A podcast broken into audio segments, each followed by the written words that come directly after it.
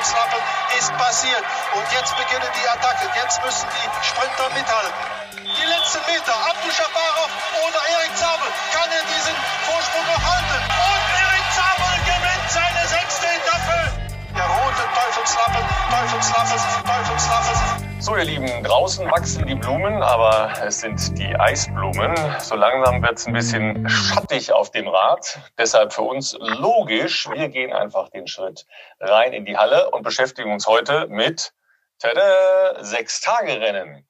Da, wo, und damit herzlich willkommen, Herbert Watteroth jahrzehntelang quasi im Winter zu Hause war. Und äh, Sebastian und ich wissen gar nicht so richtig. Ich glaube, ich war mal in Köln zum Arbeiten aber und habe da ähm, ein paar Stunden zugeschaut, habe relativ wenig verstanden. Und ähm, dann ging es irgendwie weiter und die nächsten drei Tage standen auch immer seltsame Ergebnisse in der Zeitung. Ich habe wenig verstanden, aber immer wieder den Namen Patrick Sercü gehört. So meldet sich Herbert Watterott-Berner auch mal am Telefon. Also äh, da wissen wir schon, was es geschlagen hat. Äh, Herbert, wann war denn dein erstes Sechstagerennen und wo? Also mein erstes Sechstagerennen äh, was ich besucht habe. Das war Ende der 70er Jahre. Und äh, ich habe ja insgesamt 60 Rennen als Hallensprecher äh, absolviert in Bremen, in Köln, in Dortmund, in Berlin, in Leipzig und in Stuttgart. Insgesamt also 60 Veranstaltungen mitgemacht. Und äh, begonnen habe ich 1982 in Bremen. Ja, das ist ja schon gleich das äh, Who is Who der Veranstaltungsorte, was Sechstagerennen angeht. Äh, Sebastian, du fährst ja jetzt hin und wieder auf der Bahn, aber sechs Tage noch nicht, oder? nee, äh, im Moment kann man ja als Amateurfahrer überhaupt nicht fahren, leider. Ähm, sechs Tage nicht, wobei ich ganz witzig, weil du das gerade ansprichst, äh, ich habe jetzt ein bisschen was gelesen. Ähm, Herbert wird natürlich gleich die ganze Geschichte der Sechstagerennen, denke ich mal, uns erzählen. Aber die Geschichte, warum es tatsächlich sechs Tage sind, fand ich ganz interessant. Du als ähm, äh, gottesfürchtiger Mensch wirst uns das erklären. Ganz genau, ganz genau. Du hast es schon direkt äh, angedeutet, weil man natürlich am siebten, am Sonntag äh, ruhen musste äh, und weil das äh, quasi durch den Glauben damals vorgegeben war, hat man eben tatsächlich nur sechs Tage gemacht statt statt sieben. Pass auf, wir starten jetzt einfach mal mit äh, einem, wie ich finde, sehr schönen Zitat aus einem Buch, das äh, Anfang der 1900er Jahre erschienen ist. Ähm, da zitiert eine junge Literatin, die ein Sechstagerennen besucht hat, das Ganze wie folgt. Sechstagerennen, was ist das? Ist es Sport? Ist es Spiel? Ist es ein Wunder oder ist es ein Wahn, eine Notwendigkeit, ein Übel, ein notwendiges Übel? Vielleicht von jedem etwas in seiner Grundform. Jedenfalls ein Spiegelbild des Kampfes, den wir bewusst und unbewusst im täglichen Leben führen. Alles, was wir in unserem Dasein erfahren, an Gutem und Bösem, an Auf und Nieder, an Hoffnungen und Enttäuschungen, an Erfüllung und Erlösung, spielt sich im Rahmen eines Rennens ab, das, über eine Arbeitswoche sich hinziehend das Letzte von dem verlangt, der in diesem Kampf gegen die anderen, gegen die Müdigkeit, gegen die Schlange des Versagens und Verzagens Sieger bleiben will. Zitat Ende. Das fand ich ganz schön. Äh, halten wir erstmal fest, die Arbeitswoche hatte damals noch sechs Tage. das ist mal das, ist das Erste. Ja, Herbert, was, was ist äh, sechs Tage Rennen? Sport, Spiel, Spaß? Äh, oder doch äh, viel trinken, Zigarettennebel und äh, zwischendurch stören nur die, die da im Kreis rumfahren. Ja, du, das, das war mal so. Das ist äh, in der heutigen Zeit nicht mehr so. Also es wird nicht mehr in der Halle geraucht. Äh, barbusige Ballettgirls sind nicht auf der Bühne. Dafür gibt es genügend attraktiven Sport, genügend Spannung ohnehin. Und dann kann ich nur sagen, dann kommt es natürlich auch auf die Besucher an. Und da äh, führe ich gleich das äh, älteste äh, Sechstagerennen an, das es auf der Welt gibt, äh, und zwar in Berlin 1909. Bis heute 13.000 äh, Leute, die kommen dorthin und wollen Sport sehen. Und schon, das wollte ich damals überhaupt gar nicht glauben, äh, beim ersten Wertungssport zu Beginn eines jeden Abends um 20 Uhr standen die schon auf und sprangen von ihren Sitzen auf und feuerten an und protestierten, wenn ich mal irgendetwas anders gesehen hatte oder so. Also ich glaube, das Letztere ist der Fall. Es ist harte Arbeit und äh, rührt natürlich daher, dass äh, in der zweiten Hälfte des 19. Jahrhunderts äh, mit dem Rad verrückte Experimente gemacht wurden, eben Rennen über 12 oder 24 Stunden. Ich denke an Bordeaux-Paris, 568 Kilometer.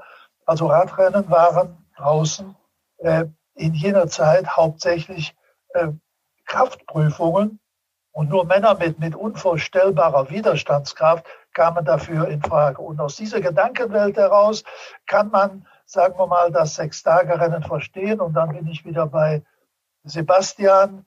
Äh, die, die erste Berichterstattung in England, wo die Konstruktion des Velocipedes ja am weitesten fortgeschritten war damals, äh, kommt der Ursprung eben nur sechs Tage zu fahren weil äh, der Sonntag den Briten eben heilig war. Und daher also das äh, alte Muster, sechs Tage, 144 Stunden, heute gar nicht mehr durchführbar.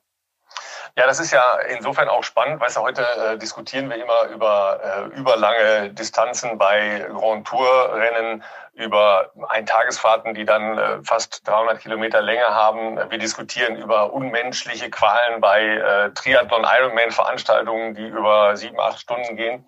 Und wenn man dann tatsächlich mal so zurückblättert in die, in die Anfänge von Sechstagerennen, dann sind die da wirklich sechs Tage rund um die Uhr gefahren, auf Hochrädern. So hat das irgendwann mal in den USA angefangen.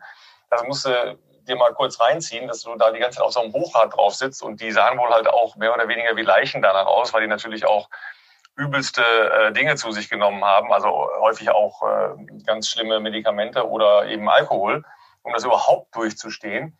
Das war natürlich schon stark an der Grenze des menschlich Machbaren. Ähm, was fasziniert dich? Äh, Bastian, du hast bestimmt, wie ich dich kenne, ein bisschen nachgeschaut, wo das Ganze herkommt und angefangen hat. Ja, mich fasziniert da vieles, aber weil du es gerade nochmal ansprichst, ähm, auch in der heutigen Zeit, man hat ja das Gefühl, dass heutzutage es wieder immer, immer mehr darum geht, die Grenzen immer zu erweitern. Wenn man sich auch auf der Straße überlegt, ähm, Herbert hat ja gerade diese, dieses äh, Paris-Bordeaux oder was angesprochen. Es gibt ja heutzutage auch so Sachen wie äh, Paris-Brest-Paris, ja, wo man äh, 1500 Kilometer, also von Paris ans Meer fährt und zurück. Das sind ja hier Freunde von uns aus unserem Verein auch schon gefahren. Ähm, ich habe das Gefühl, es geht ja auch heutzutage immer um immer weiter. Früher waren 200 Kilometer, wenn man das mal auf der Straße gefahren ist. Ein Marathon war was Außergewöhnliches. Heutzutage fahren alle Brevets und äh, 300 Kilometer, 600 Kilometer. Also das ist schon faszinierend und ähm, umso faszinierender ist eigentlich genau, was du sagst, dass es ja zu Beginn schon solche Sachen gab. Also es, es ist ja nicht ganz neu, was jetzt passiert. Und eben damals, dass man wirklich alleine dann sechs Tage am Stück fuhr äh, bis zum Umfallen, das, das ist schon faszinierend. Und daraus ja dann die Entstehung, dass man dann irgendwann gesagt hat, das ist äh, zu viel für einen, dass dann dieses Zweierfahren erfunden wurde, beziehungsweise dass man eben als Zweierteams an den Start ging und das ja damals äh, in USA im frisch erbauten Madison Square Garden, warum ja immer noch dieses Zweier-Mannschaftsfahren auch Madison heißt, witzigerweise. Das ist, finde ich, eigentlich auch eine ganz schöne Geschichte. Ja, und tatsächlich war der Kollege Madison ähm, einer der ersten Präsidenten der Vereinigten Staaten, nachdem diese Halle benannt worden ist. Äh, zu dessen Lebzeiten gab es noch gar kein Fahrrad. Also da hat einer posthum äh, diese Namensgebung beibehalten, der äh, nie auf einem Fahrrad gesessen hat. Gut, aber wenn wir das ja mal runterdeklinieren, ähm, du kommst halt aus einer extrem sportlichen Grenzerfahrung, dann halt irgendwo in die Halle rein, dann wurde es äh, ja, jahrzehntelang Spektakel, in Deutschland dann unterbrochen zwischen den Weltkriegen und erst in den 50er Jahren wieder aufgenommen, ähm, bis hin zu jetzt ja einer sehr sportlichen Auseinandersetzung. Es gibt nur noch eine ganz kleine Szene. Ähm, Herbert, was war, war für dich denn die faszinierendsten ähm, Entwicklungsstufen, die das Sechstagerennen in Deutschland genommen hat? Ja, Deutschland war äh, natürlich schon immer ein Zentrum äh, der Sechstage-Geschichte und äh, des Sechstage-Geschehens. Äh, ich erinnere zum Beispiel an das Jahr oder an die Saison 1979, 80, da habe ich das ja schon ein bisschen beobachtet, ohne am Mikrofon zu sein. Da gab es, äh, das war Rekord, 21 Sechstagerennen. Das muss man sich mal vorstellen. 21 Sechstagerennen. Heute äh, krauchen gerade mal fünf oder sechs äh, äh, im Geschehen herum und die werden ja im Moment noch gar nicht gefahren. Also 21. Und ich, ich sage es mal ganz schnell. London, Berlin, Dortmund, Frankfurt, Grenoble, München, Münster, Gent, Zürich, Herning, Maastricht, Köln, Bremen, Rotterdam, Kopenhagen, Antwerpen, Launceston auf Tasmanien, Mailand, Hannover, Montreal, Melbourne. Das waren die Stationen, da konnte, konnten die Bahnfahrer also sich austoben. Und darunter waren eben auch acht äh, deutsche Städte, die äh, bis heute natürlich nicht mehr alle dabei sein, sind äh, nur noch äh, Berlin und äh, Bremen sind übrig geblieben. Ja, also die, diese Aufzählung der Städte, wenn die so an meinem äh, geistigen Auge und Ohr vorbeifliegen, sind das natürlich schon auch in großen Teilen so Radsportzentren, ne? also wo Radsport ja immer noch in irgendeiner Form stattfindet. Lancaster auf Tasmanien kann ich jetzt nicht ganz folgen, da war ich noch nicht, deshalb das weiß ich nicht. Ähm. Wo ich noch hängen geblieben bin, war Münster. Sind die da in der Münsterlandhalle rumgekurbelt oder wo war das? Die sind in der alten Münsterlandhalle rumgekurbelt. Das war die kürzeste Bahn, gerade mal 150 Meter. Also da musste man äh, wirklich die Augen offen halten, denn dann kamen die schon wieder aus der Kurve raus und verschwanden dann in der, in der Auslaufkurve. Äh, Kurve, Kurve, Kurve, Kurve war das wahrscheinlich, oder? 155 Meter gab es keine Gerade, oder? So, fast, fast nicht, nee. Danach kam dann Bremen mit 166 Meter. Äh, dazu sagte man ja dann immer Nudeltopfrennen. Ne? Im Gegensatz Sehr schön, ja. ja. Das äh, hat so ein bisschen was von, äh, von Zirkus, wo diese Motorräder in diesen Röhren fahren. Ja, das, äh, das stelle ich mir ähnlich vor. Ähm, ja, dazu Berlin, wenn ich das noch als Vergleich. Ja, in Berlin ist, gibt es ja eine 250 Meter Bahn. Und äh, da ist nicht nur Sechs-Tage-Rennen angesagt, dort fahren auch die Steher auf, äh, äh, hinter den, den schweren Motoren. Es gibt Sprintwettbewerbe mit den besten äh, schnellen Leuten auf der Welt. Also eine kleine Weltmeisterschaft oder Europameisterschaft, wie man will. Also ein ganz, ganz vielseitiges Programm, was es eben früher nicht gab.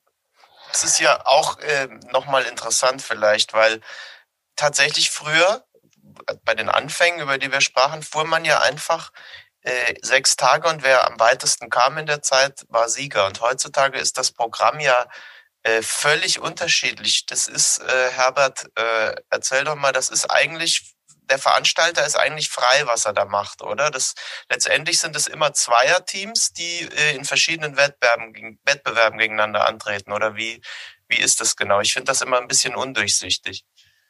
Also nehmen wir Berlin, das älteste äh, Rennen, was es gibt, 1909, damals gewonnen von äh, Floyd McFarland und Jim Moran aus den USA.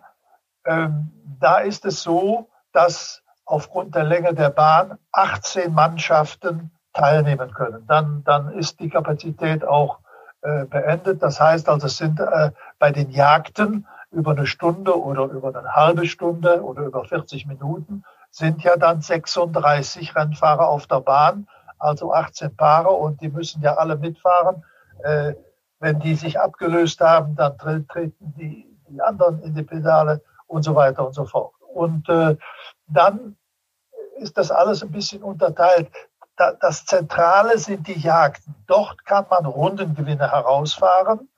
Und Rundengewinn zählt natürlich am Ende, wer die meisten Runden gefahren hat, äh, der, der hat das Sechstagerennen gewonnen. Es gibt aber noch eine Punktwertung. Das heißt, es gibt Punkterennen es gibt äh, äh, Ausscheidungsrennen, äh, es gibt Sprints und da werden auch Punkte vergeben, denn es könnte ja am Ende so sein, dass zwei Mannschaften punktgleich sind. Äh, und was, was selten vorkommt, dann auch noch äh, auf dem Zielstrich gleich wären. Also äh, es ist eine Attraktion für die Zuschauer, eine Auflockerung des Programms äh, und, und wie gesagt, die Jagden, das ist das Herzstück, zwei Jagden am Abend. Da wird also das Gesamtklassement für jeden Abend und dann nachher am Ende der sechs Tage gemacht. Und das ja. ist letztendlich ja auch ziemlich vergleichbar mit der auch noch olympischen Disziplin des Madisons, ne? Ja, das, das ist natürlich daraus entstanden. Äh, die Engländer haben dazu American gesagt, also weil es aus Amerika kam. Und äh, ja, Madison ist, ist der, der äh, gebräuchliche äh, Terminus der UCI, des Internationalen Radsportverbandes. Und äh, äh, habe ich noch miterlebt, also in Sydney bei den Olympischen Spielen, da glaube ich, gab es zum ersten Mal äh, zweier Mannschaftsfahrern. Damals gewann, glaube ich, Etienne de Wilde aus Belgien, einer der großen Stars seiner Zeit. Aber weil du gerade äh, UCI angesprochen hast, ähm, der Weltverband hat das ja immer mit spitzen Fingern oder gar nicht beachtet, weil es äh, erstens ja Privatveranstaltungen waren und weil natürlich auch diese ähm, ganze äh, Schauspieler, Halbwelt, äh, BCA, Promis, wie auch immer, und ähm, auch sicher Alkohol und äh, Barbusig im Spiel waren, äh, das, das war nichts für den Weltverband. Äh, haben die mal ernsthaft erwogen, auch sowas in Meisterschaftsform zu gießen? Sechs Tage Rennen? Ja.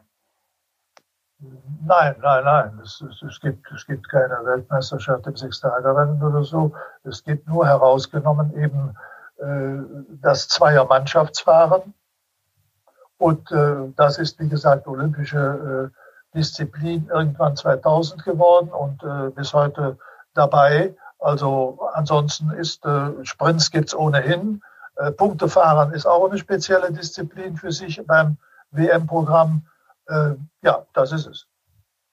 Also wenn ich mir eine Auflistung aus den 20er Jahren anschaue, was es für ähm, Prämien für die Fahrer gab, für diese Wertungssprints, die du angesprochen hast, dann klingt das eigentlich nach einer spannenden Veranstaltung insgesamt. Also für eine äh, sechs Tage Veranstaltung nur die Prämien für die Fahrer für die Zwischensprints. 100.000 Zigaretten, 370 Flaschen Wein und Sekt, 180 Flaschen Cognac, 25 Kisten Bücklinge, 20 Kisten Harzer Käse, 4 Zentner Zucker, 48 Bratenten, eine Schlafzimmereinrichtung, 13.500 deutsche Mark sowie 150 amerikanische Dollar.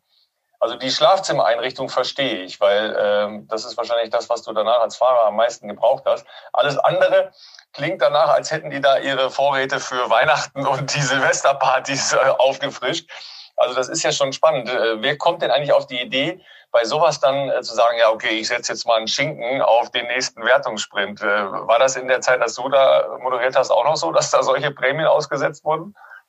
Ja, es, es äh, laufe dann mitunter äh, verrückte Zuschauer äh, zum Wettverausschuss und sagen, ich möchte, gebe jetzt mal statt 1000 Euro, gebe ich also, äh, ja, wie zum Beispiel 1955, das, das habe ich noch gesehen, also ich persönlich nicht, aber Armin van Buren, der, der gewann dann wirklich eine, eine ausgewachsene Sau, die wurde auf, auf äh, einem äh, Wagen äh, um die Bahn gefahren und der durfte dann das Ding ziehen. Ähm, aber äh, da kommen Leute, ja, das ist heute nicht mehr so. Das ist alles streng reglementiert. Und äh, natürlich kann da einer sagen, Mensch, ich, äh, ich lade den ein, hier drei Tage lang äh, auf meiner Ranch äh, sich auszuruhen oder was weiß ich was. Nicht? Ja, aber sagen wir mal, diese Verquickung der Szenenwelten und äh, der seltsamen Menschen ist ja eigentlich das Reizvolle. So habe ich jedenfalls immer empfunden beim Sechstagerennen, Sebastian. Wie siehst du das? Ja, hinzu kommt ja noch so die Verquickung der verschiedenen Radsportszenen, sag ich mal, weil du ja äh, Bahnfahrer, klassische Bahnfahrer dabei hast, aber da gehen ja auch eben äh, bekannte Straßenfahrer auch immer wieder äh, auf die Bahn, äh, wahrscheinlich wegen der Prämien, logischerweise. Und ich habe das immer sehr genossen, als dann äh, Bradley Wiggins und Mark Cavendish zusammen äh, ein Team bildeten. Ähm, was, was eigentlich auch sehr schön ist. Und die waren ja da auch super erfolgreich, was ja auch zeigt, dass ähm, für meine Begriffe die, die gute Kombination ist, also einer, der quasi eher Zeitfahrer ist und einer, der eher Sprinter ist, weil du dann eben in den verschiedenen Wertungen verschiedene Optionen hast. Also dann, dann fangen wir jetzt nochmal äh, die, die Ahnenreihe der großen Sechstagefahrer an.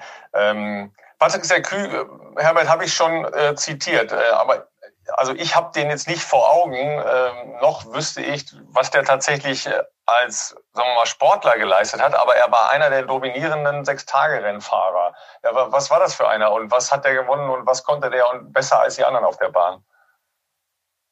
Ja, Patrick Secül war natürlich, äh, kam von der Bahn, ist dann auch äh, Straßenrennen gefahren und äh, ist auch in, in, äh, in Tokio 1964, da war ich ja mit dabei, im 1000 Meter Zeitfahren Olympiasieger geworden. Der hat also äh, dann nachher äh, sich der Bahn verschrieben, wo es noch natürlich diese wahnsinns vielen Starts gab.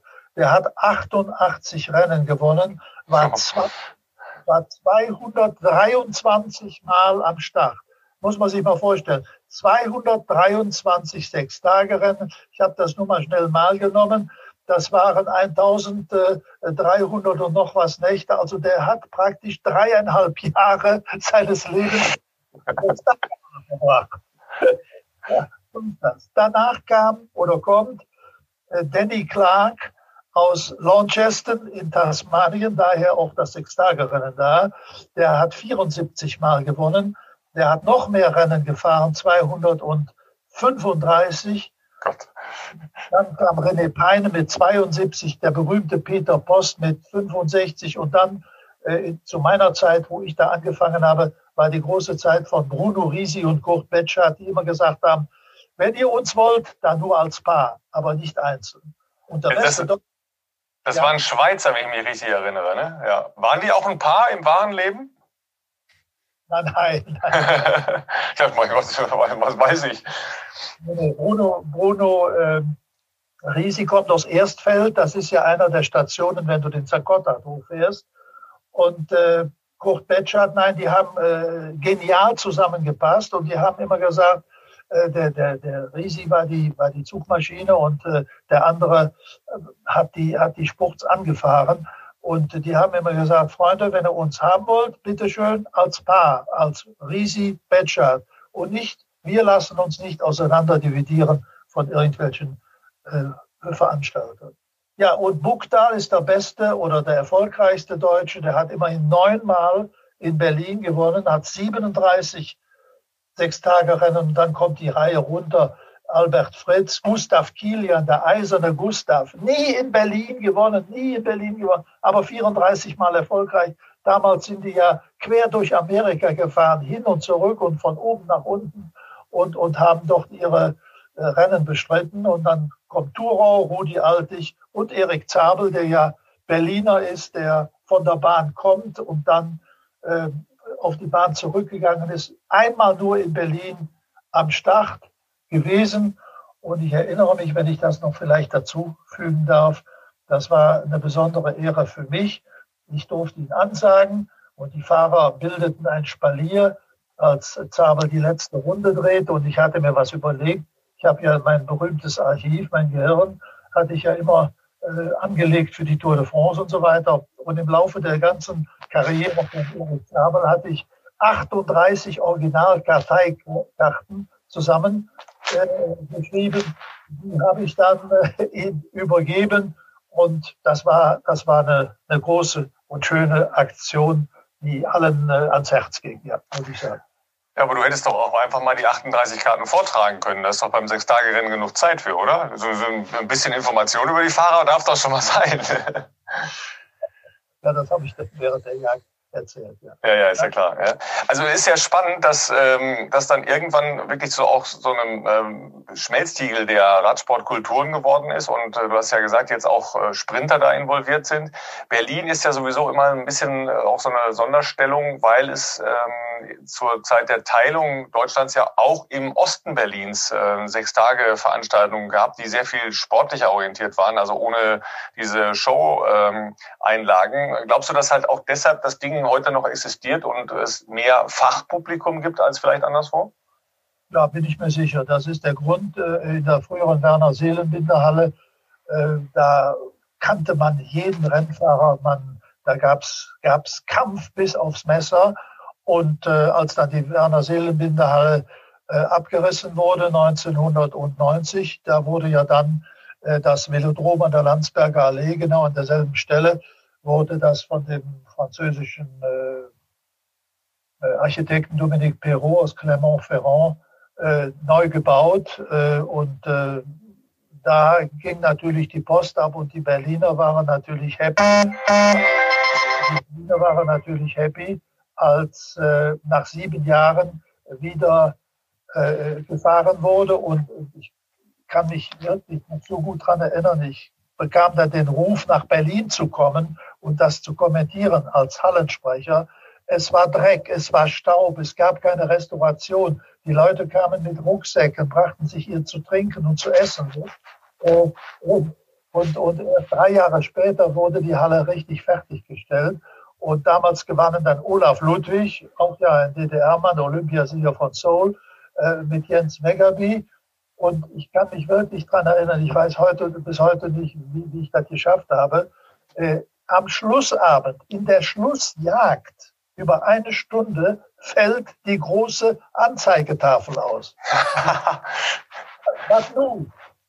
Die, die äh, Zuschauer, Gott sei Dank, versiert und können genau das Geschehen ein bisschen auseinanderhalten.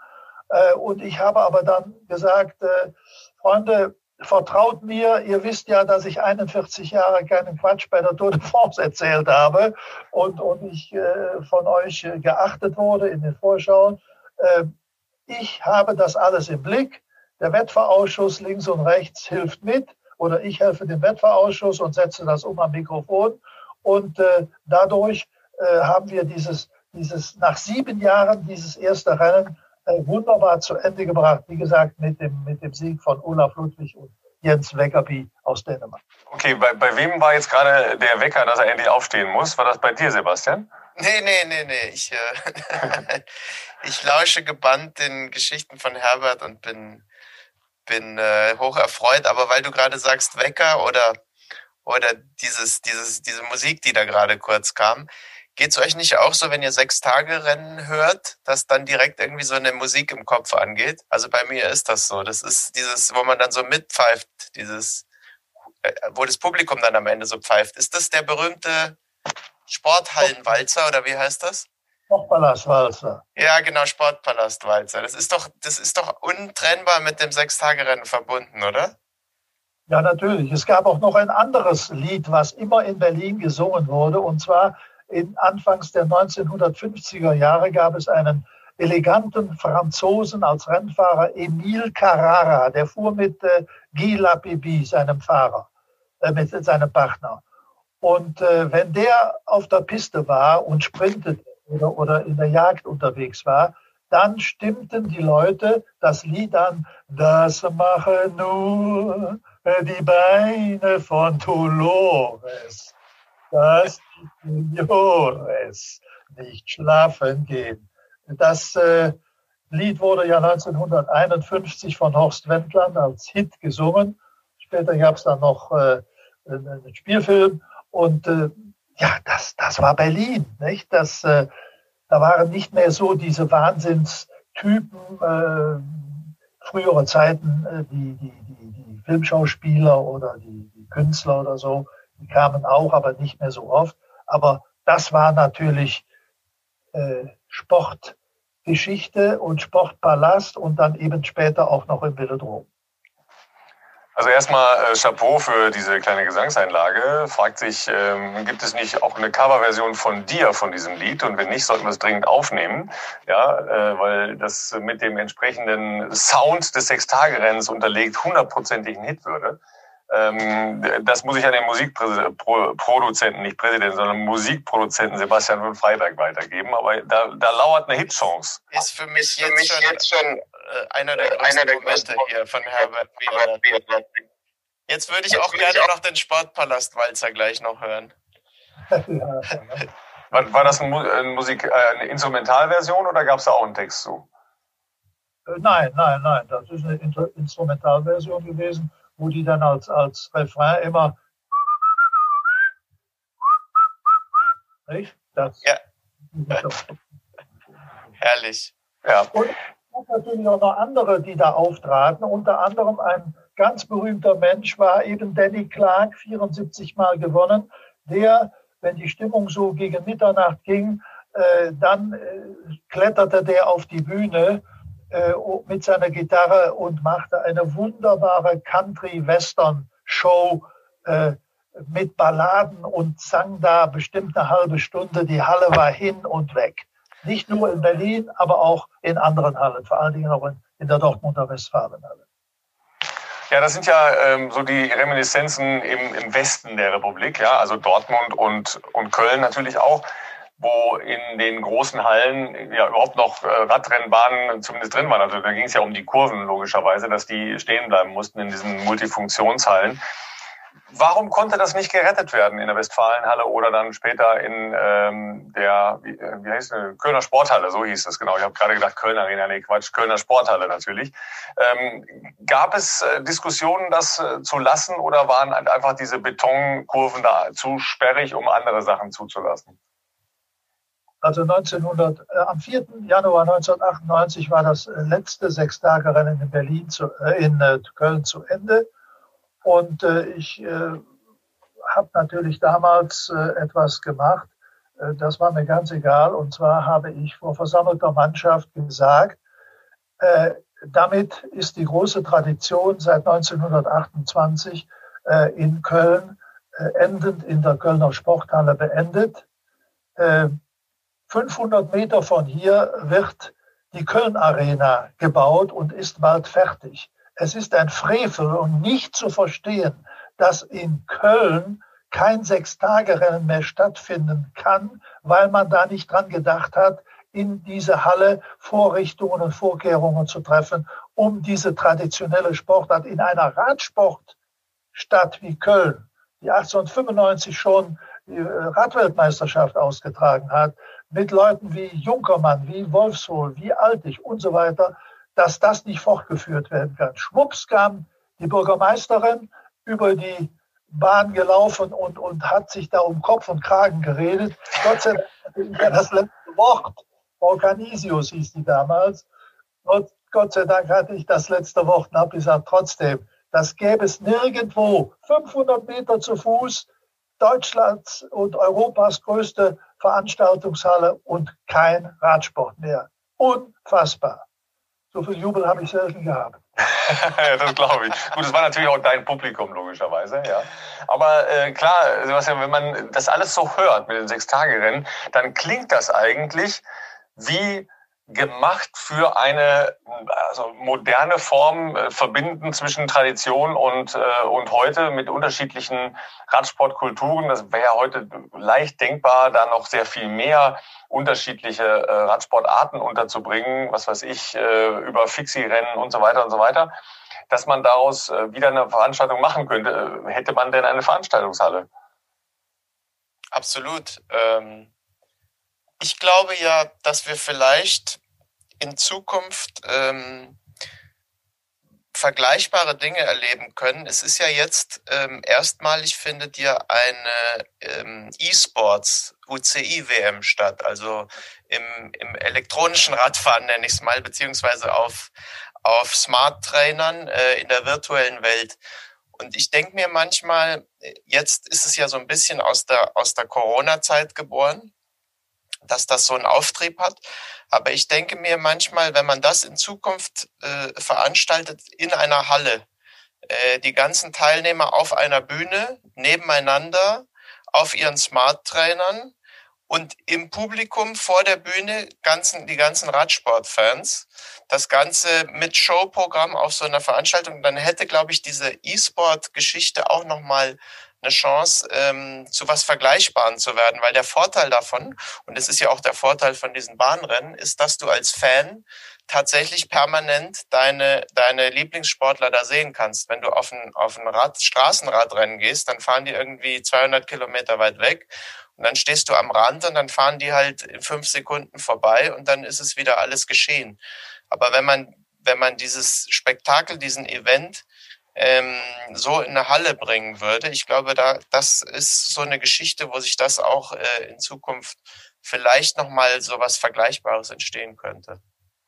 Aber woran siehst du den Grund, dass äh, diese Vielzahl von Rennen, du hast es ja eben alles aufgezählt, dass es ja auch tatsächlich ähm, klar ein bisschen angelsächsisch geprägt, aber doch rund um den Globus ging, dass das in äh, vielen Ländern komplett eingeschlafen ist? Ja, gut, also Berlin äh, findet ja nach wie vor statt, jetzt eben nur abgesagt äh, im, im Anfang Februar durch die Corona-Geschichte. Äh, Dortmund, äh, da ist äh, bis zum bitteren Ende äh, der Hauptsponsor dann äh, mit einem gewissen Geldbetrag nicht mehr angetreten. Und dann war es total schwierig, da äh, finanzielle äh, Dinge zu erhalten. Der große, der traditionelle große Weihnachtspreis am zweiten Weihnachtstag ist ja auch nicht mehr dabei. Selbst Ernie Klausmeier, der ja da Veranstalter war, hat es bei dem ganzen vielen Geld, was der Mensch hat, äh, nicht geschafft, das Ding noch zumindest äh, am Leben zu erhalten. Frankfurt, ja, hinüber in München, in einer Bierstadt wie München, gibt's kein Sechstagerennen mehr. Unfassbar. Münster ist irgendwann mal rausgefallen. Köln, äh, wie gesagt, 98 das letzte Mal. Bremen äh, findet statt, nur jetzt im kommenden Jahr nicht. Hannover ist längst vorbei. Und wenn ich Hannover sage, muss ich an meinen äh, zehn Jahre langen Mitstreiter am Mikrofon Christian Stoll äh, denken, der ja auch äh, Stadionsprecher bei Werder Bremen ist. Der hat ja damals versucht, in Hannover und in Köln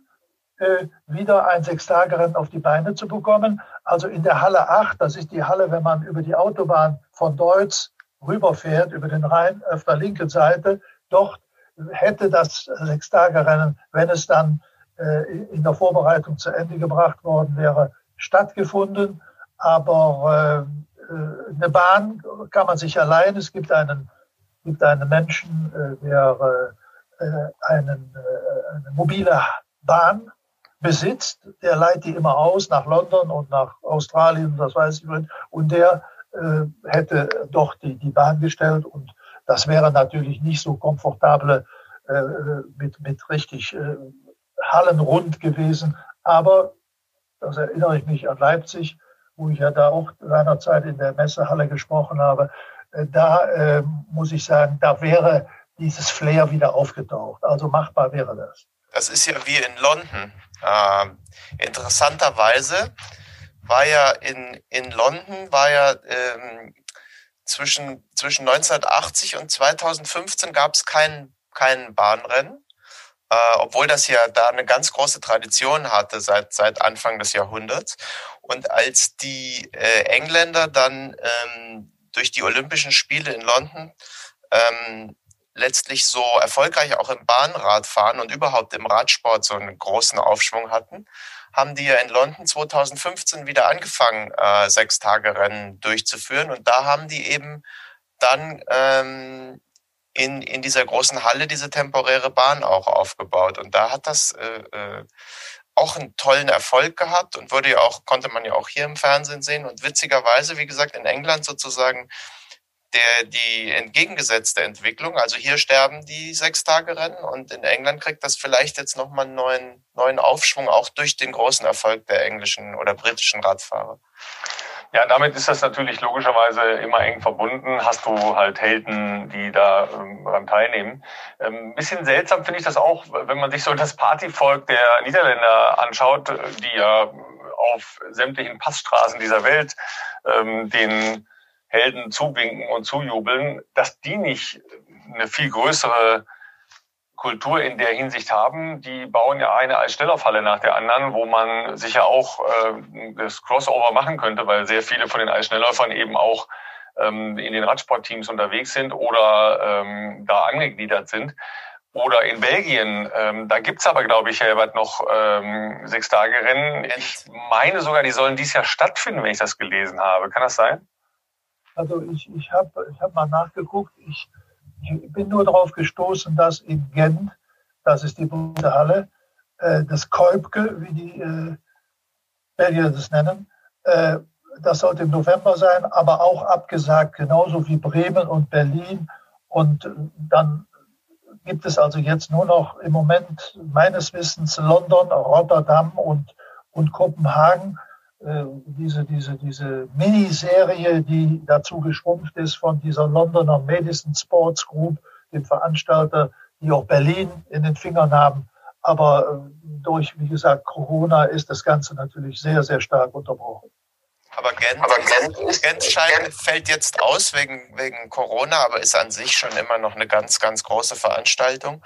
Ähm, und die Belgier, die ja sowohl mit, mit Bier eine große Tradition haben, als auch mit Radsport, das ist natürlich immer feucht fröhlich. Und da gibt es doch bei GCN das wunderbare Video, wo der, wo der, ähm, wo der von er erzählt, er hätte acht Mineralwasser getrunken und ziemlich äh, ziemlich voll ist.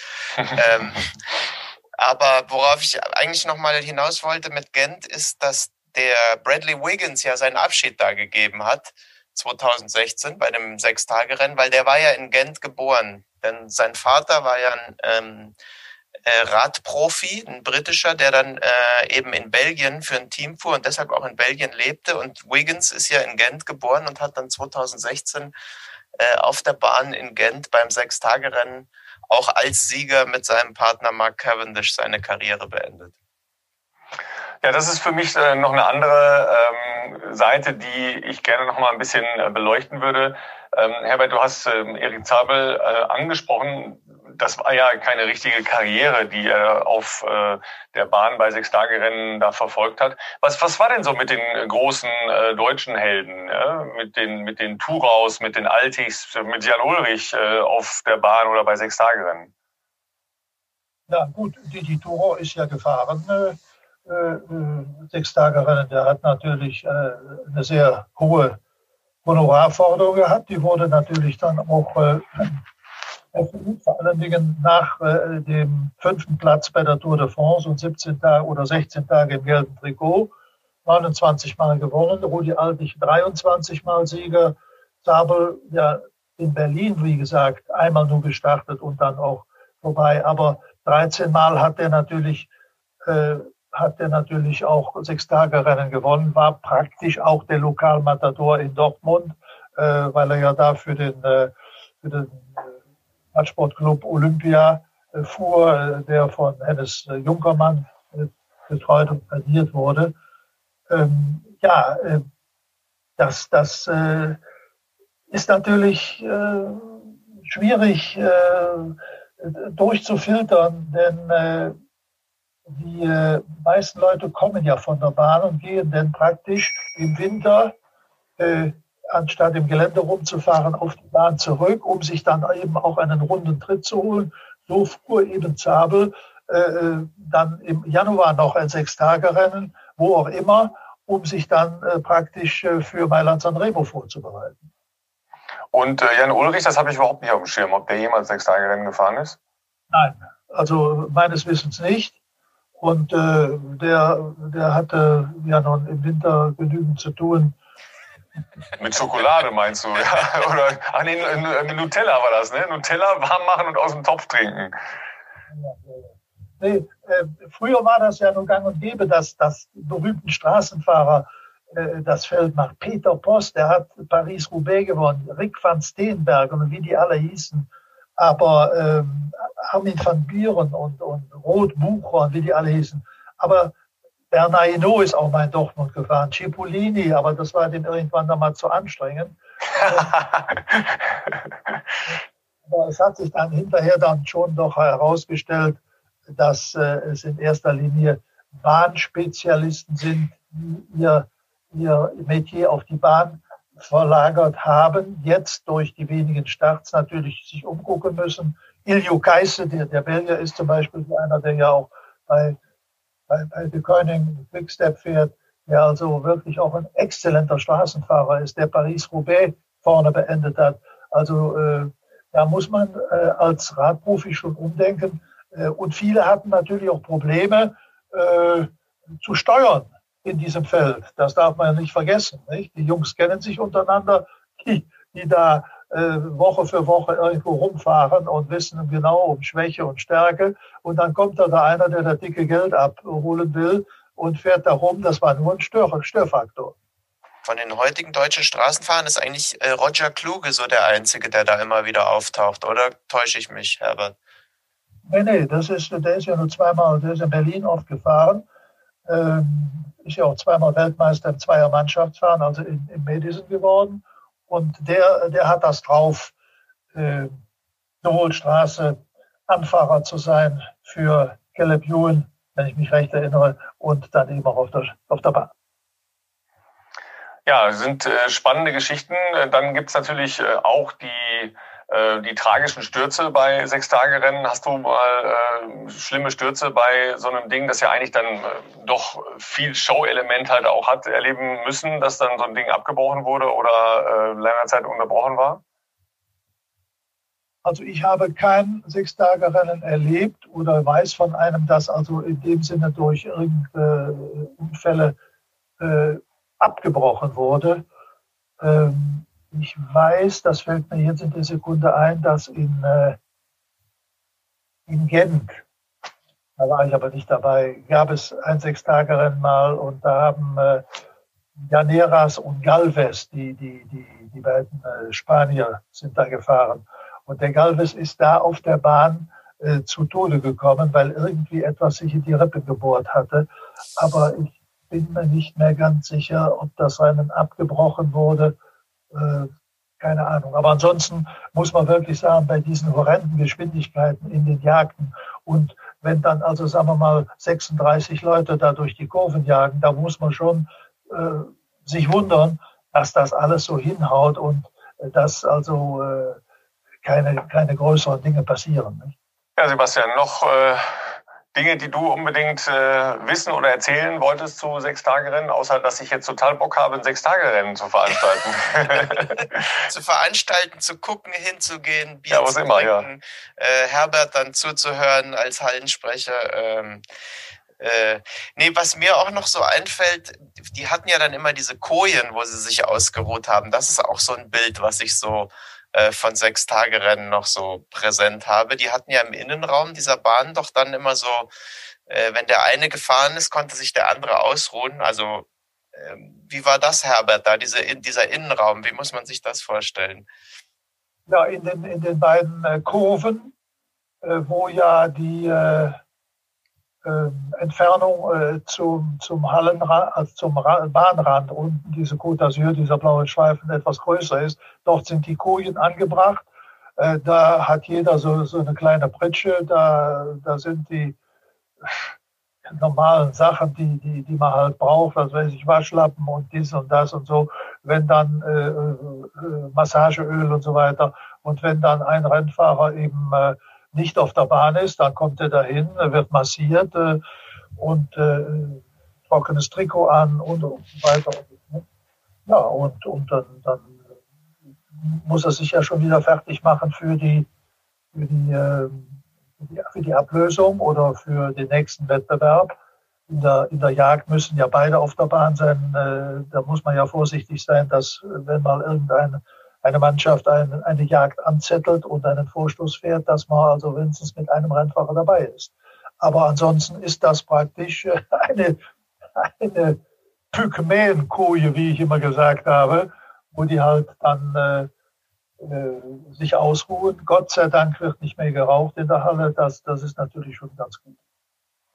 Und im Innenraum war ja praktisch dann ähm, auch gleichzeitig der, der Veranstaltungsbereich ähm, oder war das eher der VIP-Bereich, äh, die Leute, die im Innenraum saßen?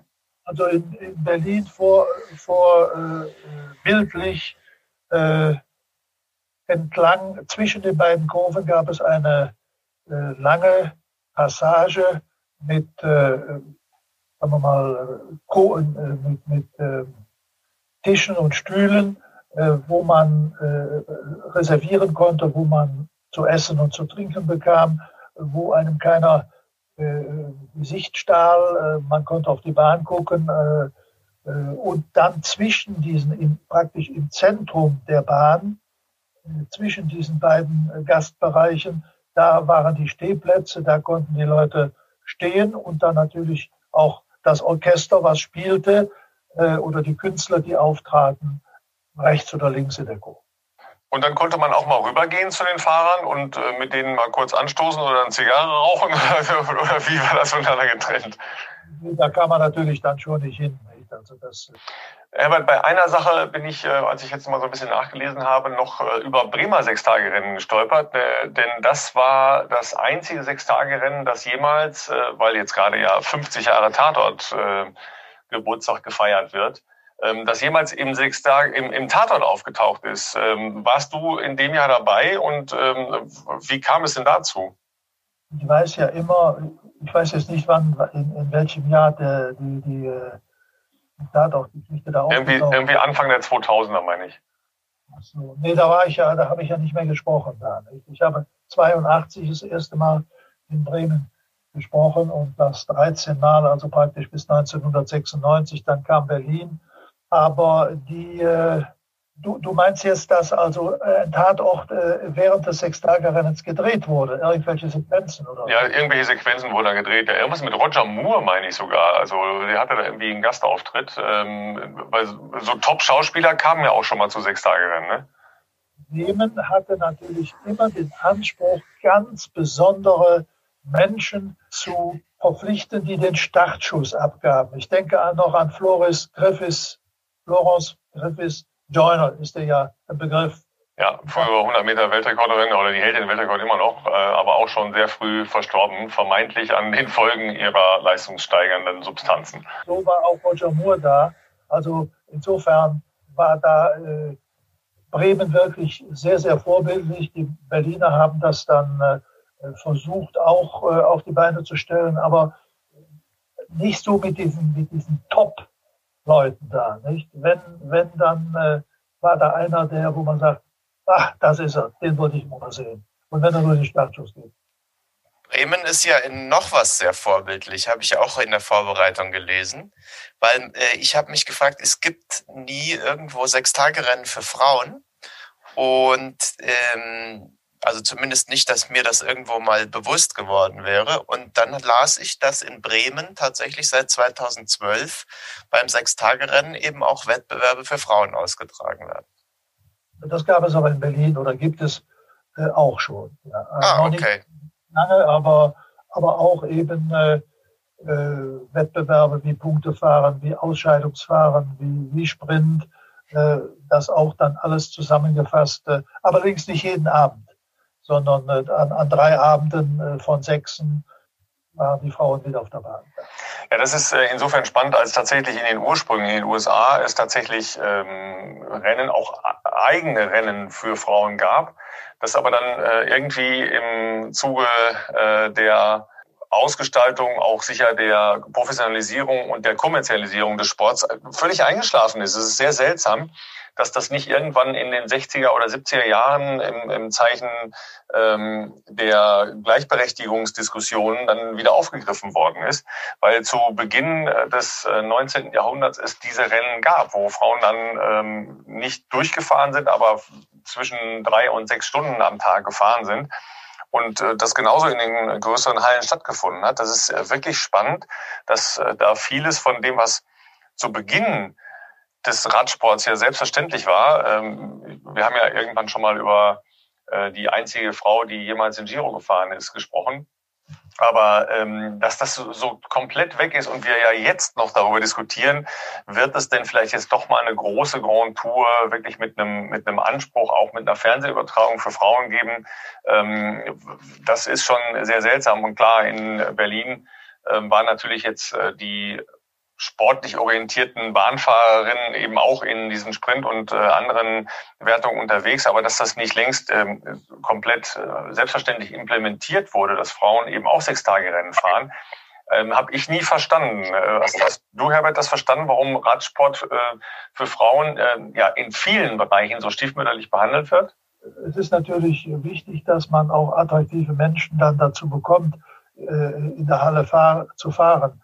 Äh, wir haben in den letzten Jahren ja leider bis, zur, bis zu dem Unglück auf der, auf der Zementbahn in Cottbus mit Christina Vogel eine gehabt, die Weltklasse war, Miriam Welte und die Engländerinnen und die Holländerinnen und die Franzosen. Ja, es ist, äh, es ist vielleicht ein Dornröschenschlaf gewesen, der aber jetzt äh, doch langsam aufgebrochen wird. Wie gesagt, in Berlin und in Bremen hat man das äh, versucht und versucht es auch dann immer wieder. Äh, und, und zur, zur Grand Tour für Frauen. Ich meine, die ASO versucht ja, die Ausrichterin der, der Tour de France versucht ja äh, immer wieder da was zu stricken. Äh, alles lassen sie ja offenbar noch nicht raus und ich könnte mir aber vorstellen, es gab ja auch mal eine Tour de France der Frauen, davon mal abgesehen, die kamen dann immer eine Stunde vor den Männerrennen ins Ziel, aber jetzt wieder eine Tour de France für Frauen auszurichten, das äh, ist in der Schublade drin äh, als Zukunftsmusik. Jetzt müssen wir nur noch einen Ort finden, wo wir äh, ein Sechstagerennen stattfinden lassen. Ne? Äh, Bahnleihen, haben wir gehört, ist kein Problem. Äh, große Halle, die jetzt dann, äh, keine Ahnung, durch irgendeine äh, wirtschaftliche Insolvenz leer steht, äh, muss doch zu finden sein bald. Ähm, klar, das äh, ganze Corona-Ding ist natürlich jetzt schon eine Bedrohung für all diese Veranstaltungen in sämtlichen Sportarten. Ähm, Herbert, äh, fürchtest du, dass jetzt äh, zum Beispiel auch so ein Ding wie in Bremen oder in Berlin, wenn das in diesem Jahr nicht stattfinden kann, in Probleme geraten könnte? Also ich, ich glaube es oder ich hoffe es zumindest nicht, denn Bremen ist ja, ist ja immerhin äh, getragen auch äh, von, von Leuten, die da das Sagen haben äh, in, in, der Bürgerschaft und so weiter. Äh, Berlin unterliegt ja der Verantwortung dieser Londoner Organisation Medicine Sports Group. Und äh, die haben ja äh, seit drei oder vier Jahren äh, oder fünf sogar diese, diese neue Variante, dass sie fünf Rennen ausgesucht haben, die also zu, zu so einem Weltcup zählen. Ich sage jetzt mal Kopenhagen, Berlin, London ging es immer mit los, Rotterdam und dann äh, das Finale war dann auf Mallorca, Palma de Mallorca. Äh, ich hoffe, dass die die Lust nicht verlieren äh, und, und das im nächsten Jahr wieder auflegen lassen. Aber da merkt man natürlich, ähm, das Sechstagerennen schon sehr von der Atmosphäre, vom Publikum, vom, vom Spektakel lebt, weil andere Bahnwettbewerbe äh, finden ja teilweise noch statt.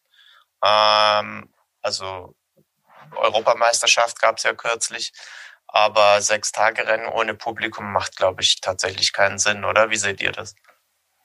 Also ich sehe das so, ja. Also ohne, ohne Publikum ist nichts. Ich, ich, ich komme nochmal, äh, nicht weil ich da so oft gesprochen habe, weil aber es für mich einmalig war, ein, ein Publikum, 13.000 Leute an der Zahl zu erleben, äh, die äh, begonnen in der Zeit der DDR, in der früheren DDR, wo, wo das also zum guten Ton gehörte, dass man in die Halle ging.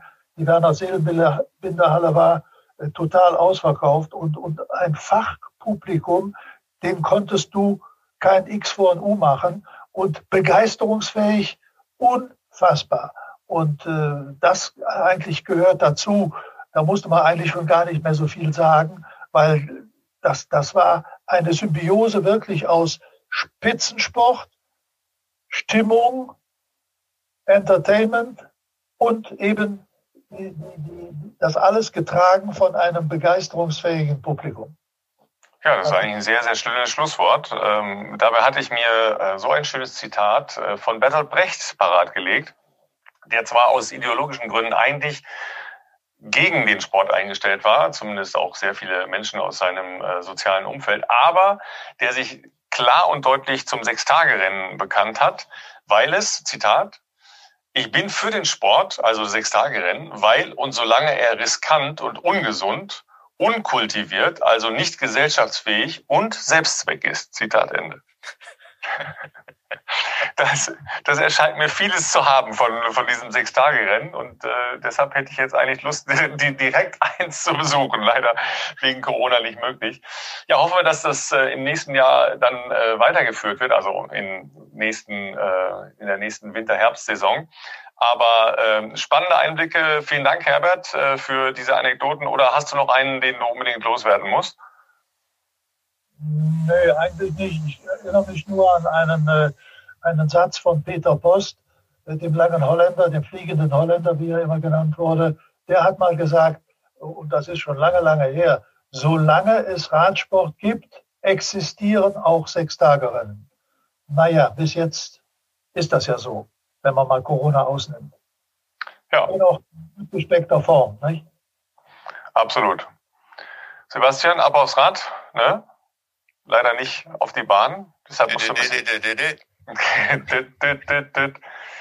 Die Beine von Dolo. Nee, ich versuch's nicht. Ich kann es nur viel schlechter als Herbert. Herbert, vielen Dank für die Gesangseinlagen. Ne? Äh, der Produzent kommt auf dich zu. Ähm, ja, ihr Lieben, das war der Teufelslappen mit dem Sechstagerennen-Ausflug. Ja, überall, wo es Podcast gibt oder bei Instagram auf Teufelslappen-Podcast. Schönen Tag noch. Raus aufs Rad.